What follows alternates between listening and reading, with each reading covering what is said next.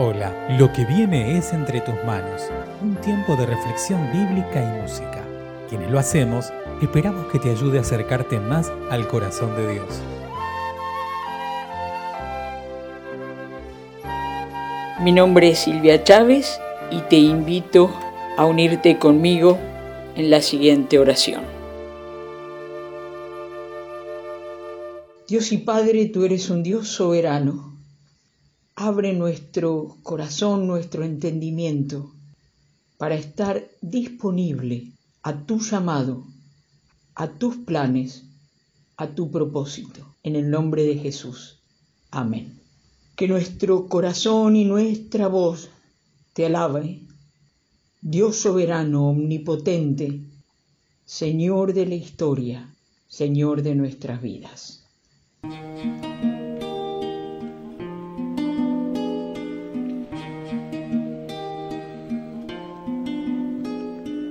Tú has venido a la orilla, no has buscado ni a sabios ni a ricos, tan solo quieres que yo te siga. Señor, los ojos, sonriendo, has dicho mi nombre y en la arena he dejado mi barca junto a ti. Buscaré otro mar.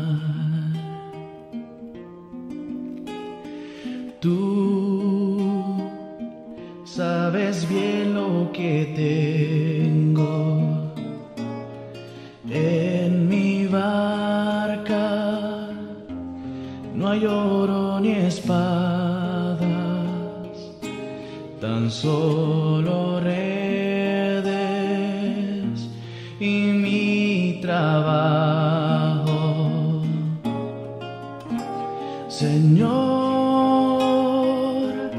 me has mirado a los ojos,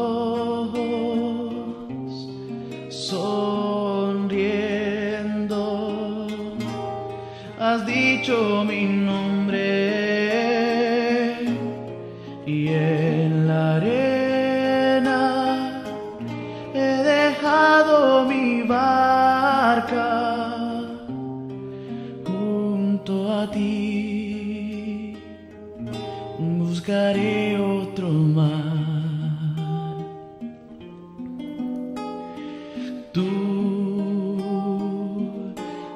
necesitas mis manos,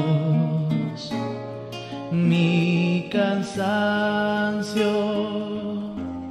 que a otros descanse, amor que quiera seguir amando. Señor,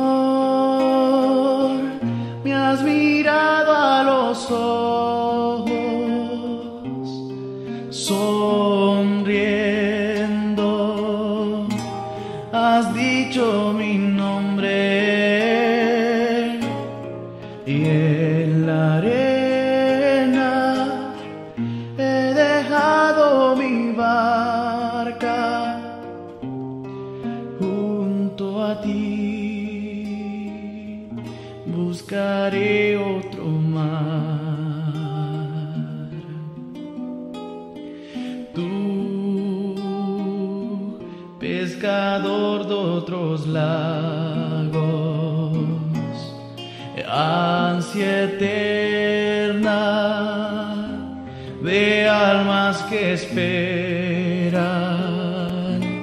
amigo bueno, que así me llamas, Señor,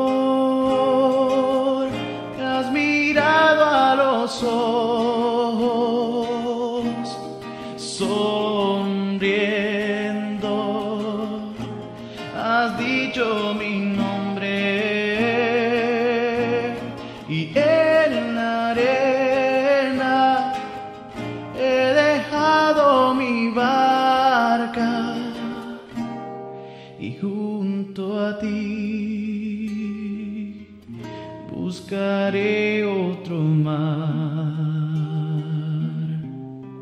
Junto a ti buscaré otro mar.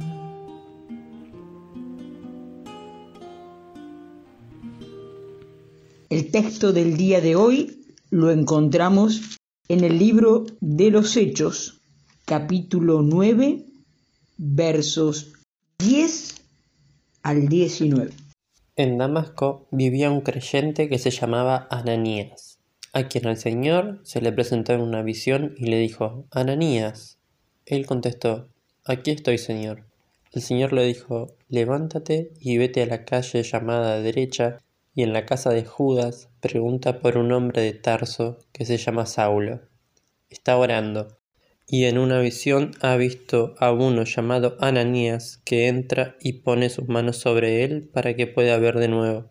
Al oír esto, Ananías dijo, Señor, muchos me han hablado de ese hombre y de todos los males que ha causado en Jerusalén a tu pueblo santo, y ahora ha venido aquí con autorización de los jefes de los sacerdotes, a llevarse presos a todos los que invocan tu nombre. Pero el Señor le dijo, Ve, porque he escogido a ese hombre para que hable de mí a la gente de otras naciones y a sus reyes y también a los israelitas. Yo le mostraré lo mucho que tiene que sufrir por mi causa. Ananías fue a la casa donde estaba Saulo. Al entrar, puso sus manos sobre él y le dijo, Hermano Saulo, el Señor Jesús, el que se te apareció en el camino por donde venías, me ha mandado para que recobres la vista y quedes lleno del Espíritu Santo. Al momento cayeron de los ojos de Saulo una especie de escamas y recobró la vista. Entonces se levantó y fue bautizado. Después comió y recobró las fuerzas y se quedó algunos días con los creyentes que vivían en Damasco. No estoy de acuerdo con Dios era un artículo que leí al comienzo de mi caminar con el Señor Jesús, donde el autor de manera humorística, irónica, pero profunda, presentaba las características del tipo de personas, varones y mujeres que, según sus criterios, tenían que estar en la comunidad cristiana. Déjenme decirles con corazón sincero que yo no entraba en esas características. Cuando volví a leer el pedido que el soberano, el Señor, le hizo a Ananías, yo hubiera dicho, Señor, no estoy de acuerdo, este hombre nos vino persiguiendo, venía con cartas de recomendación. El Señor le responde, Ananías, ¿por qué era importante la persona de Pablo para la misión?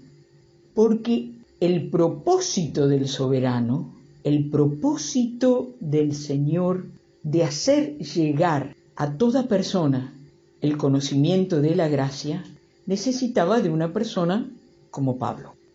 Tres elementos veo con claridad en esta narración del capítulo 9 de Hechos. Primero, un Dios soberano.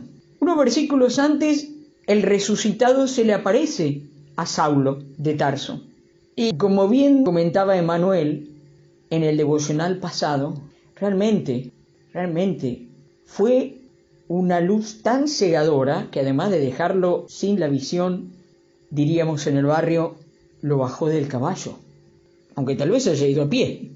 Y en este encuentro, en este diálogo que Dios tiene con Ananías, también muestra su soberanía. Me conmueve, es un nombre que no se registra nuevamente en el libro de los hechos, pero sí seguramente está en el libro de la vida. ¿Por qué?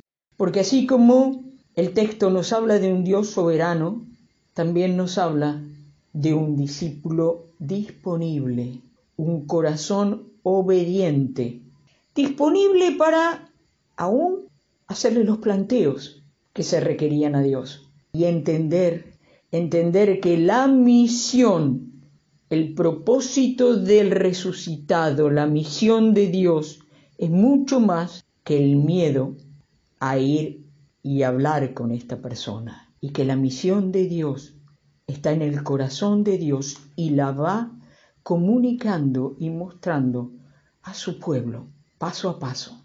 Y es así cuando el Señor explica a Ananías, se produce el resultado bendecido, un resultado que hace bien a la misión. Ananías va, ora por Saulo de Tarso.